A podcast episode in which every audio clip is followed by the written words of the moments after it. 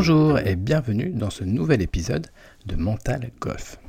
Je vous rappelle que vous pouvez trouver tous les podcasts directement sur le site internet www.mental-golf.com dans la rubrique podcast. N'hésitez pas également à vous abonner au blog afin de recevoir les derniers articles publiés sur le domaine de la préparation mentale appliquée spécifiquement au golf. Dans ce podcast, j'ai décidé de vous parler d'un sujet important en préparation mentale puisqu'il s'agit de la fixation d'objectifs. Tout joueur de golf qui pratique ce sport en compétition possède des objectifs. Ils peuvent être de nature très diverse. Certains joueurs peuvent avoir un objectif de handicap. D'autres souhaitent au contraire performer sur une compétition ou encore être le meilleur de sa catégorie ou de son club. Comme vous le voyez, les possibilités d'objectifs sont multiples et personnelles. Le plus important est d'avoir son objectif personnel et surtout mettre tout en œuvre pour y arriver. Et c'est là où la préparation mentale peut intervenir auprès de ces golfeurs. Trop souvent, nous voyons des joueurs et des joueuses qui passent la barre un peu haute. Par exemple, certains veulent absolument atteindre un classement ambitieux. Là est leur unique objectif.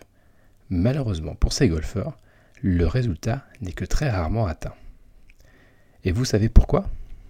Tout simplement, le but à atteindre était trop important et la personne n'a pas, réussi à, franchir le cap. L'objectif fixé n'était pas en rapport avec les capacités de la personne et demandait beaucoup trop d'implication. Ce sentiment d'échec provoque en plus une perte de confiance en soi et une motivation moins importante. Ces éléments entretiennent donc le sentiment de non-réussite. Alors, comment atteindre son objectif même si celui-ci est élevé? L'important va être de se fixer des buts à court, moyen et long terme. Prenons par exemple un handicap à atteindre. Cet objectif constitue un but à plutôt long terme, c'est-à-dire quelques mois. Maintenant, il va falloir définir des objectifs que j'appelle des objectifs intermédiaires afin de franchir petit à petit des étapes qui mèneront à cet objectif final. Pour cela, je vous propose de prendre une feuille et de mettre en bas la situation actuelle. Par exemple, aujourd'hui, je suis handicap, on va dire 25. En haut de cette feuille, mettez votre objectif souhaité. Je souhaite avoir un handicap de 20, par exemple. Maintenant, vous voyez très bien la distance qu'il existe entre ces deux points. C'est à vous de construire votre escalier en vous fixant des étapes intermédiaires.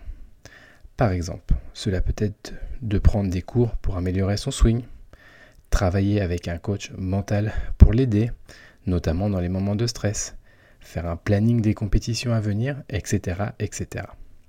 Motivez-vous sur cet exercice simple que vous pouvez réaliser à la maison.